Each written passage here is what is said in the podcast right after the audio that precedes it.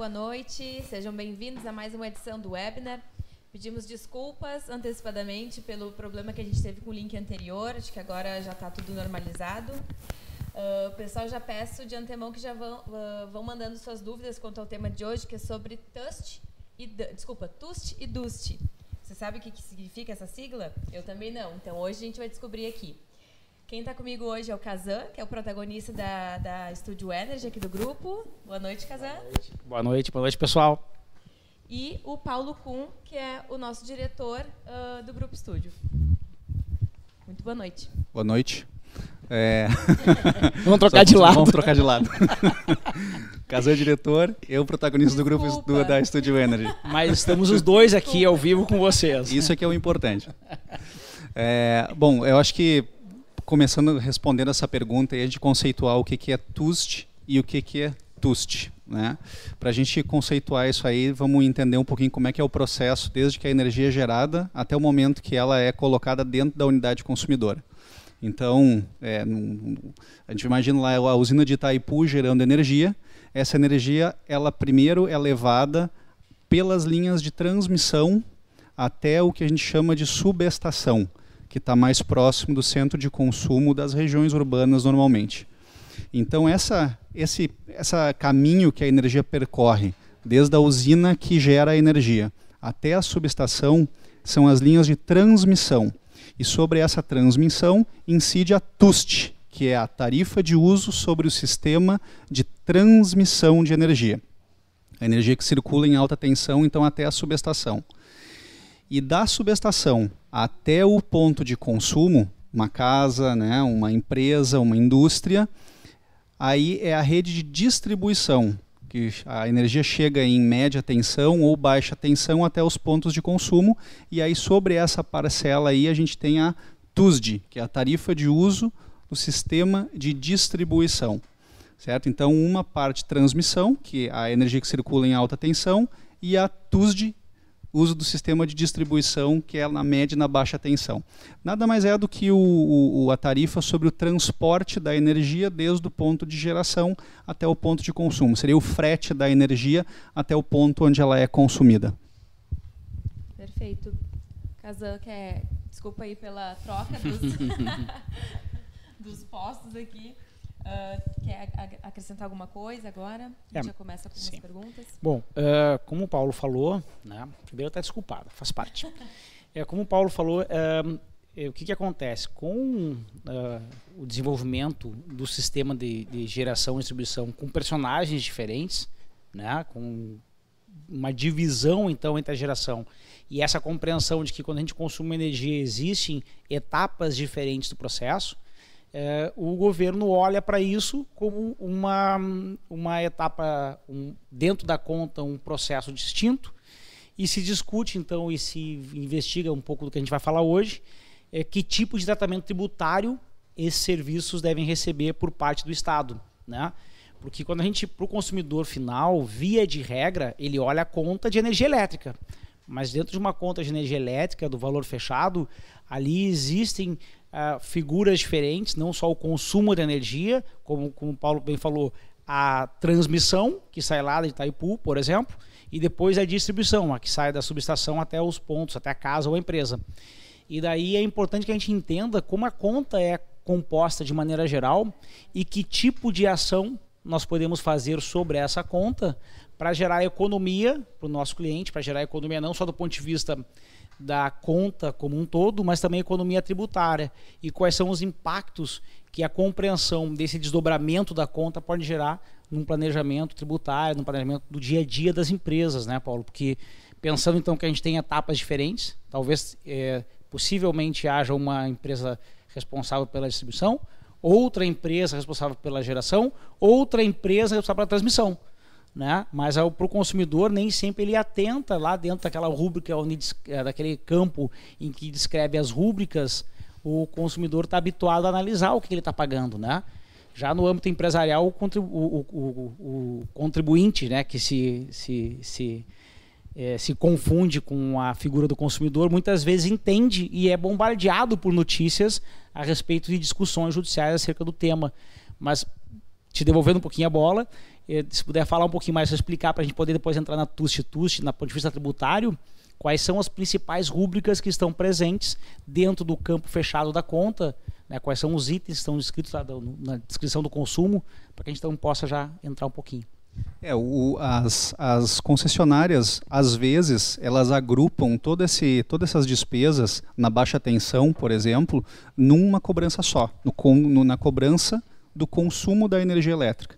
Mas é importante deixar bem claro, e o Kazan apontou muito bem, que a energia elétrica, a tarifa que o cliente paga, na verdade ela é composta por várias, uh, várias parcelas, vamos dizer assim, que compõem o custo que cada um paga pela energia elétrica.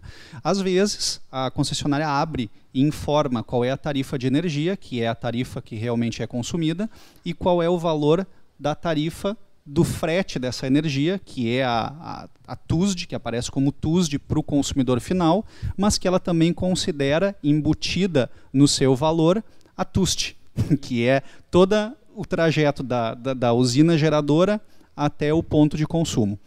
Essa rúbrica de consumo de energia ela é acompanhada por outras, né, como, por exemplo, uh, no caso da média tensão, a demanda contratada, que é a potência que a concessionária disponibiliza num determinado momento no tempo para que aquela unidade consumidora seja atendida. É, uma outra rúbrica também é, diz respeito à bandeira tarifária. Né? Então a gente tem os, os, o sistema de bandeiras no Brasil, bandeira verde, bandeira amarela e bandeira vermelha. É outra rúbrica que é possível identificar na conta de energia. E a gente tem também a, a, a, a contribuição de iluminação pública, a CIP, que é um valor definido pelo município. A concessionária atua como agente arrecadador dessa contribuição e distribui para o município. Ela é definida pelas, pelas cidades e pode ter regiões dentro de uma cidade que o município isenta e atua com, com preços diferenciados dependendo da região da cidade. Né? Então, uh, são essas as rúbricas. Tem mais uma ainda que é a energia reativa, né, que é um, uma, uma, multa, vamos dizer assim, que a concessionária cobra pela, pela energia que é utilizada, que escapa, uh, extrapola um, um, valor de fator de potência, e aí a concessionária cobra uma multa pela circulação dessa energia que não vira nenhum trabalho. Essas são as principais rúbricas dentro de uma, de uma conta de energia.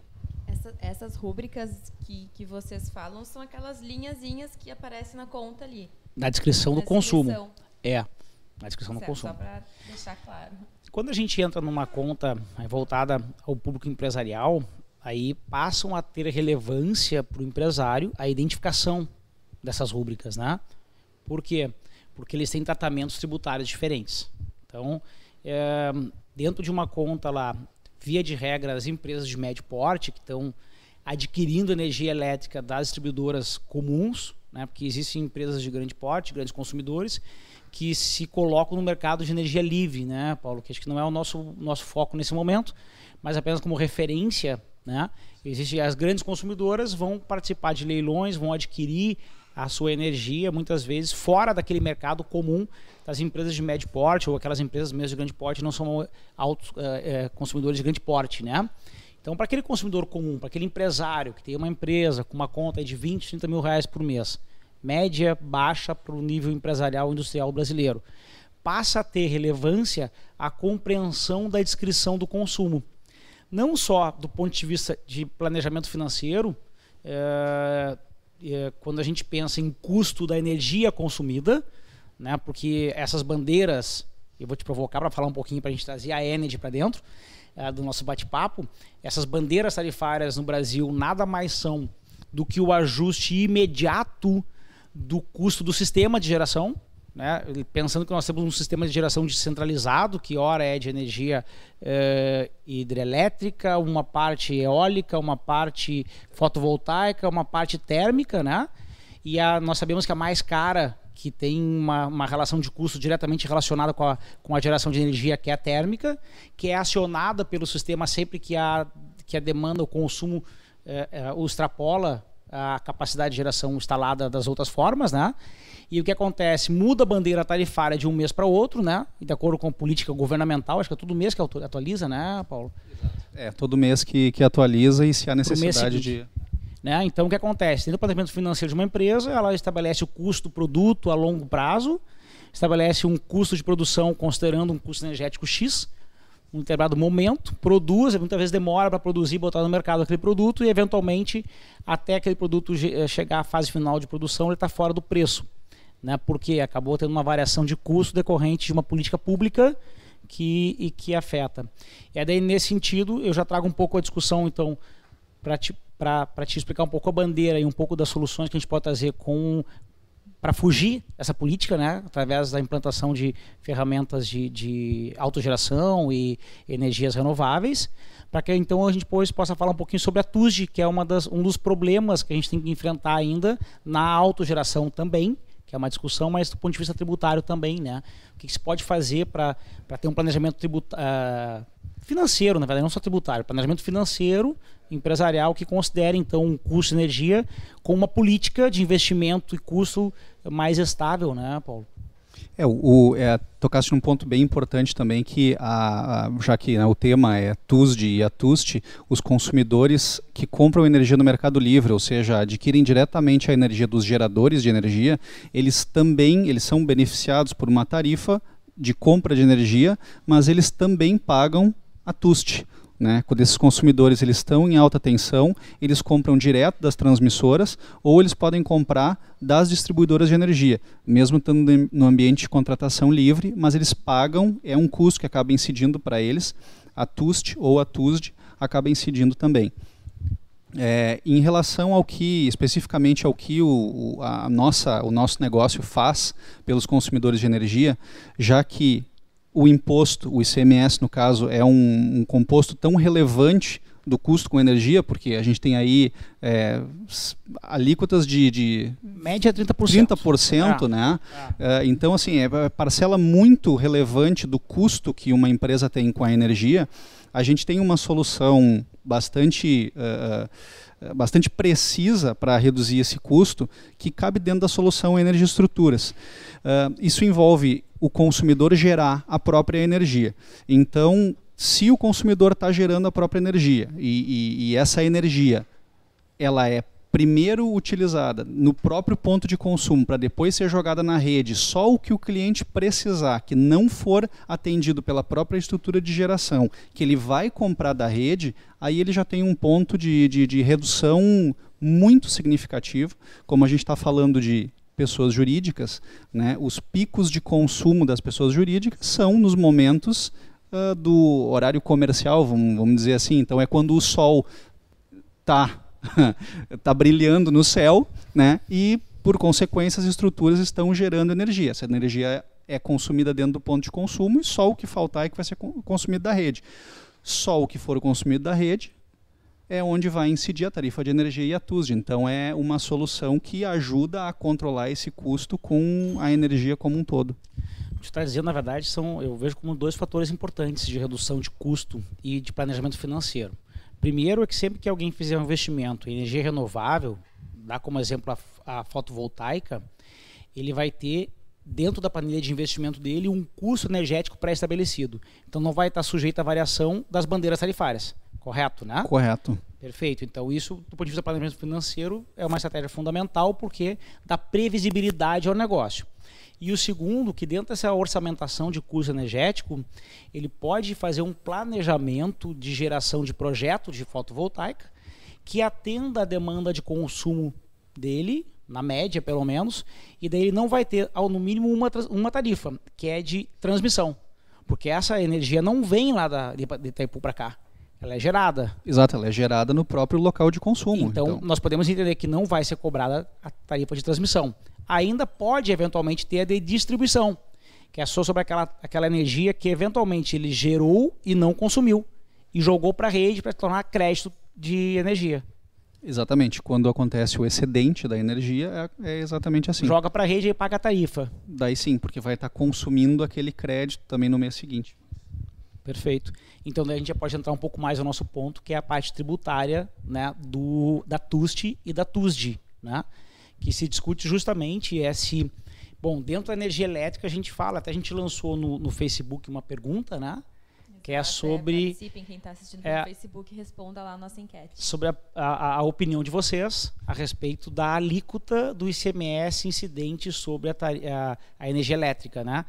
É, e eu trago o exemplo da é, uma explicação rápida só para a gente contextualizar aquela pergunta é a, o ICMS deve considerar a essencialidade do produto, né, a essencialidade para o ser humano. Então, um exemplo, a cesta básica, em muitos estados chegou a ser totalmente isenta. Hoje tem um convênio do CONFAS que regulamenta e orienta os estados a reduzir o ICMS a 7%. Por quê? Se entende que para todas as pessoas né, nós temos que ter um mínimo de alimentação para poder manter a nutrição. Então, aqueles, aqueles alimentos da cesta básica, eles são subsidiados, né, porque são, tem ICMS menor. Inclusive no Rio Grande do Sul se debateu por anos se poderia incluir o vinho na cesta básica ou não. E me parece que no ano passado aprovaram que o vinho passaria a estar na cesta básica.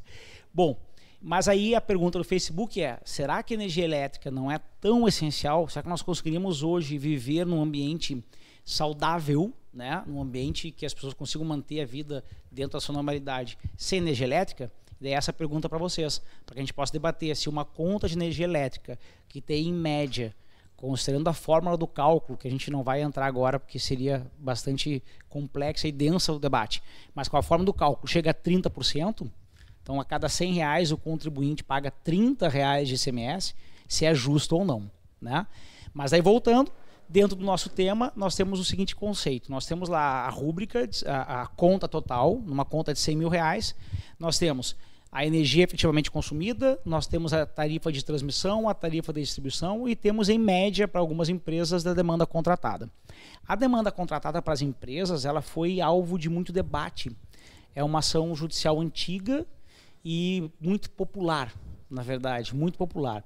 E foi julgada, foi julgada a meu, a meu ver com um equívoco técnico, mas hoje está consolidada dizendo o quê?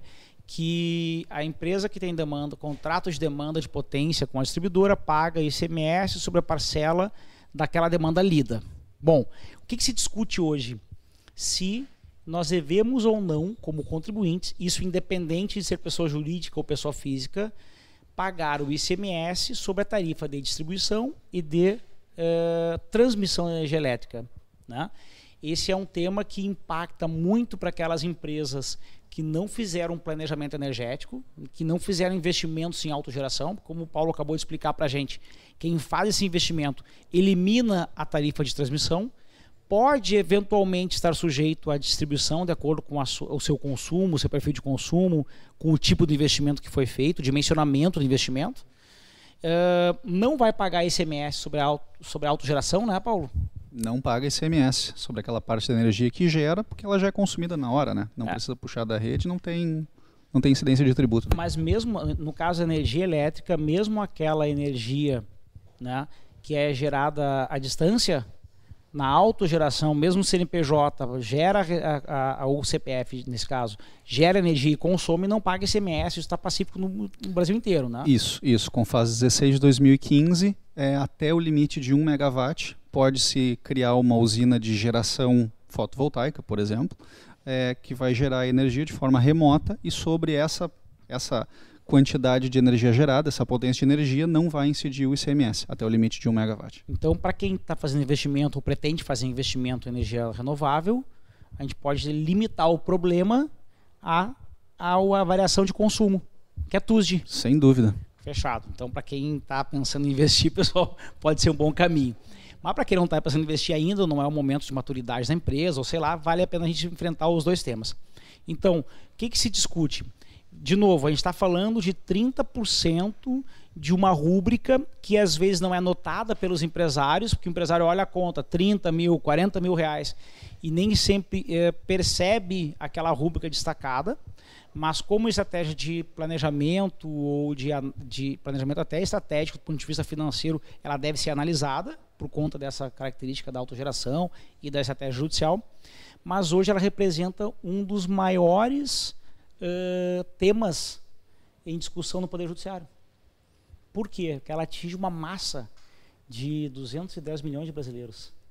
A gente está falando aqui para um público específico. É um número alto, né? É um número alto. Todos, eu não sei quantas unidades é, de consumo tem ligadas no país.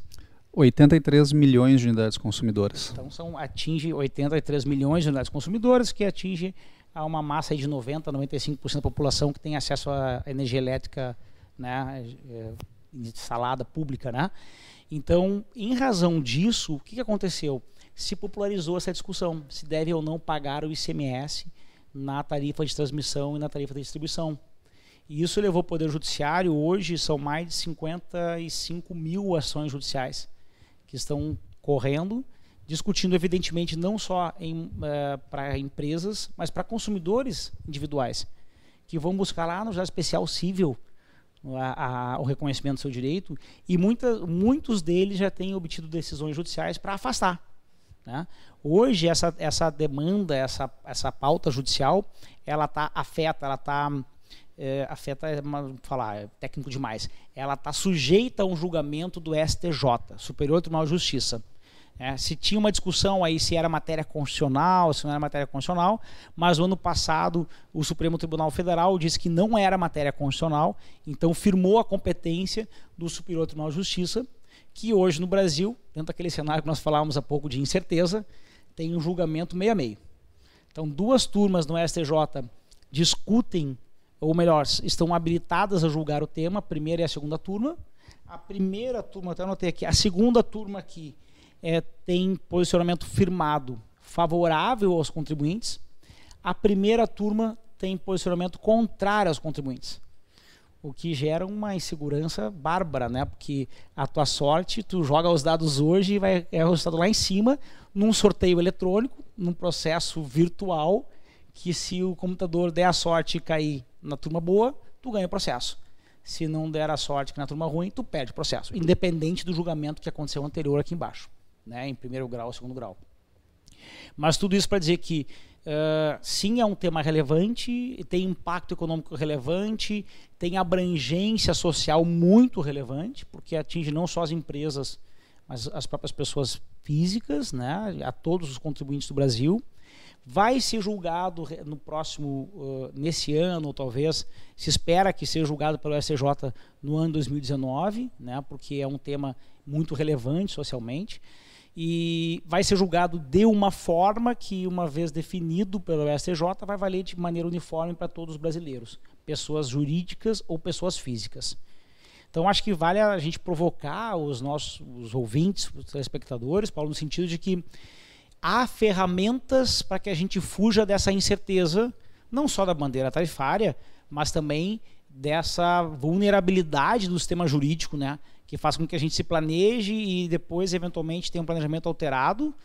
E inclusive para aquelas pessoas que é uma é, informação relevante, se eu entrei com o processo ano passado e porventura ganhei ano passado e estou é, executando uma sentença que me dá direito a não pagar ICMS na TUST e TUST desde o ano passado.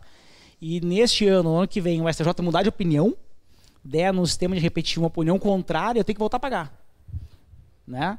Tem uma discussão jurídica bem profunda aí se eu volto desde o princípio ou volto daqui para frente, mas o fato é que o meu cenário muda de novo. E nós temos, né, Paulo, com a N de soluções né, que podem levar para o contribuinte, para o público, uma ferramenta de planejamento financeiro mais do que tributário, bastante relevante, que dá um cenário mais previsível de, do ponto de vista financeiro, orçamentário ainda e, regulatório, né? Sem dúvida, e a tendência é o consumidor ele, ele se empoderar em qualquer, em qualquer tipo de consumo, em qualquer categoria de produto ou serviço, vai levar ao empoderamento do consumidor, com a energia não é diferente. E como a gente estava uh, comentando há pouco, nós temos soluções para isso. Né? Uh, o, então, pegando uma pessoa jurídica média no Brasil, o fator de simultaneidade, que se chama, que é o momento em que o consumidor está gerando a própria energia e consumindo aquela energia, chega a 70% a 80% do tempo. Então você imagina, é, você reduz o problema já de, de, de, pagamento de tanto da tarifa de energia quanto da própria TUSD e, por consequência, o ICMS também, você reduz aí em, em 70% a 80% o peso que esse problema tem no bolso, no bolso da empresa. Certo. Uh, dá uma pausa aqui para a gente dar boa noite para o pessoal que está nos assistindo em casa. Uh, o Maricel, da, da unidade 63, 637. Regina, boa noite, 742. Antônio, boa noite, Antônio. A Ana Monteiro, André. André, da unidade 675. Liginaldo, Renato, Boa noite, pessoal. Sejam bem-vindos e vão mandando suas contribuições, né? Suas dúvidas que a gente vai, vai respondendo aqui ao longo do programa. Uh, é, não, tem, não temos ainda nenhuma pergunta? Acho que não, né? Uh, aqui a gente trouxe alguns, algumas perguntas já para serem esclarecidas. De repente, uh, já é a, a, dúvida de alguém que está nos assistindo. Uh, foi falado aqui que há um grande número né, de, de empresas que estão que estão brigando na justiça por essa para reaver, né? Que questionam a postura desse imposto, né? quantas, qual é o número dessas empresas? em 2018 é, acho que finalizou com 52 mil empresas. Né?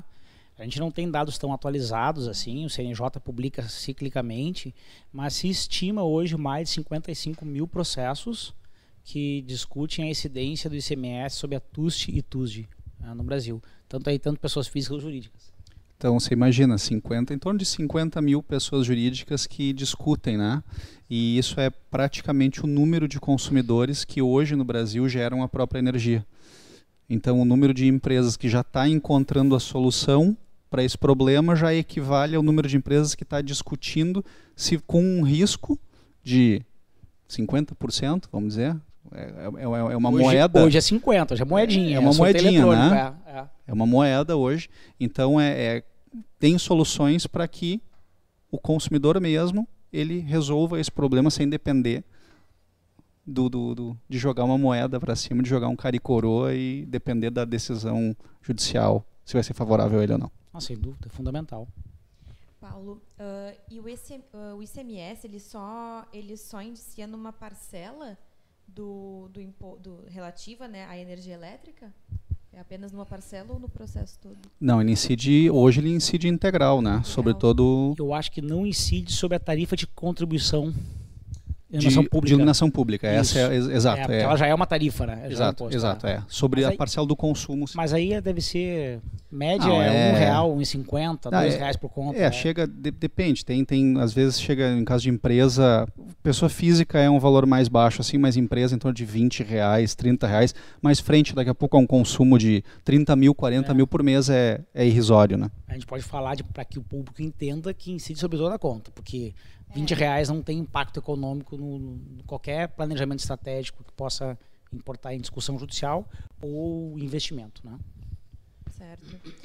Uh, e existe algum benefício cruzado com a redução da alíquota do ICMS sobre a energia?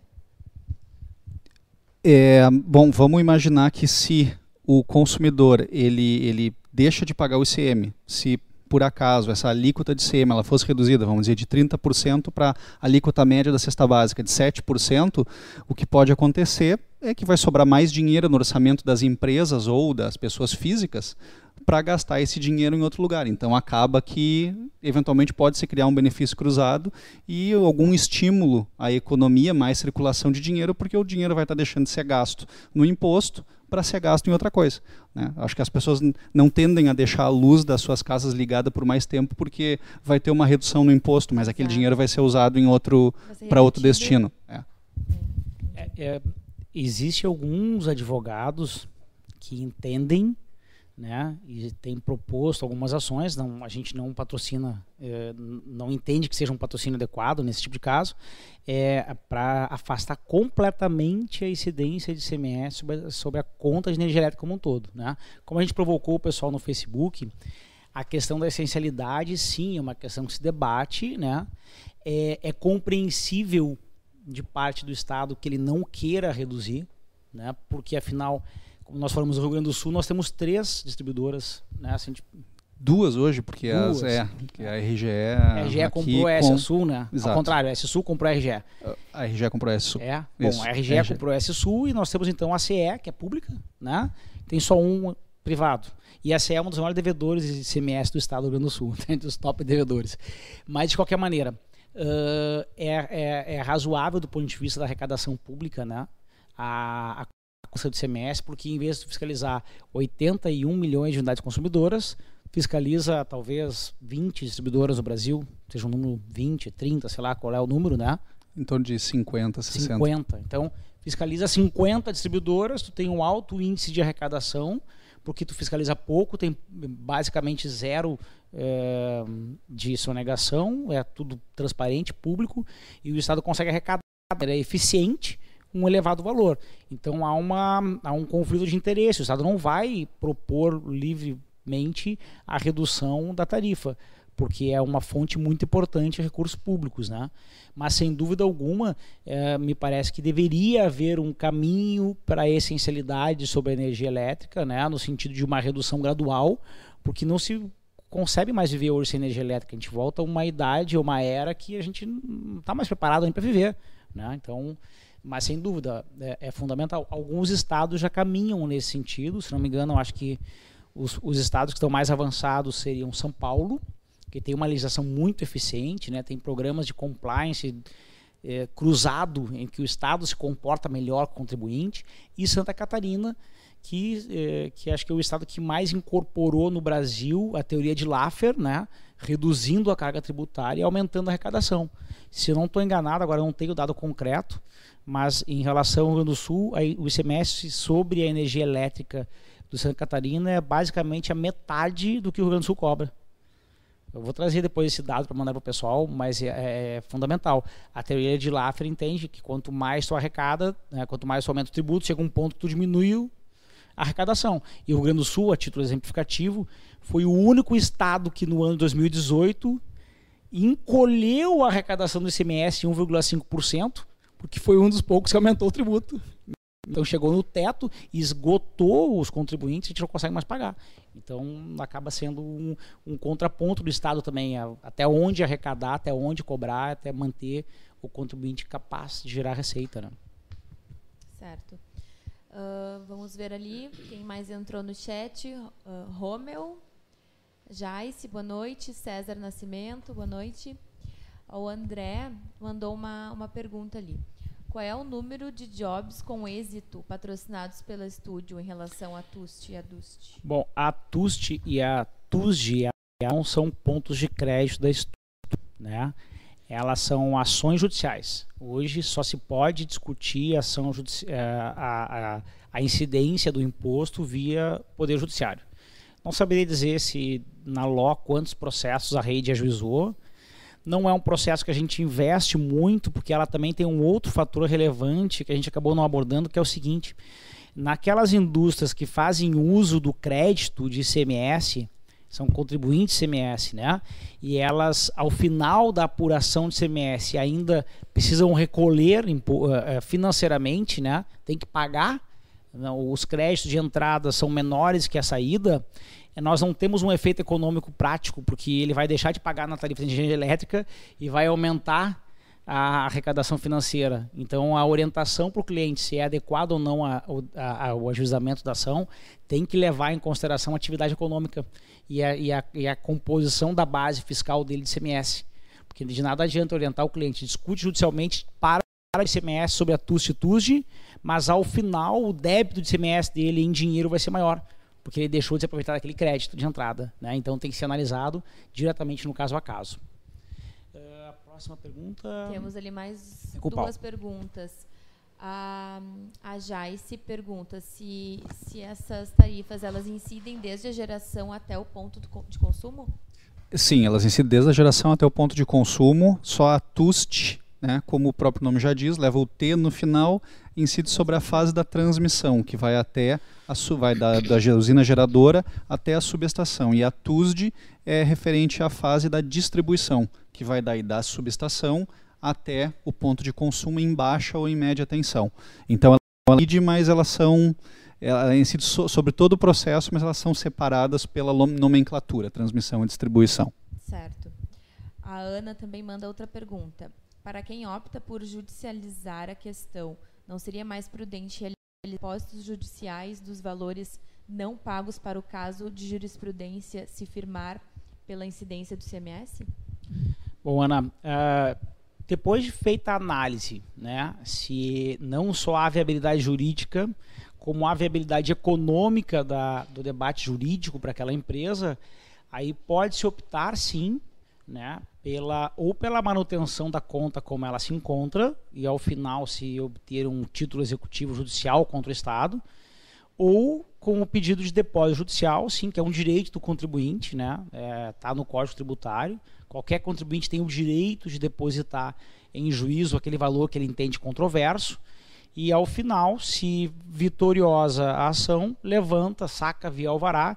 Se for de, tiver insucesso a ação, o tributo tem efeito, aquele depósito tem efeito de pagamento, como se fosse pago normalmente é uma questão de estratégia processual só, tem que ser analisado caso a caso, após análise preliminar sobre a, se há realmente interesse para aquele caso concreto a ação judicial.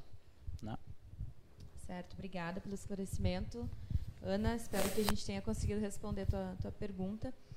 Se alguém também tem, ficou com alguma outra dúvida e não, não conseguiu mandar aqui no chat, manda para dúvidas@grupoestudio.com.br Kazan e o Paulo vão, vão sempre responder vocês. Uh, não esqueçam também de sempre ativar o sininho no YouTube para receber as notificações dos webinars diários aqui que acontecem de segunda a quinta às 19 horas, tá? Acho que hoje a gente fica por aqui então. Alguém tem mais alguma algum ponto a acrescentar? Esperamos vocês amanhã então às 19 horas aqui. Uma boa noite a todos. Obrigada pela participação. Obrigado, pessoal. Boa noite. Obrigado, Kazan. Muito obrigado, Paulo. Paulo. Obrigado, Tainá. Obrigado a todos. Boa noite e até a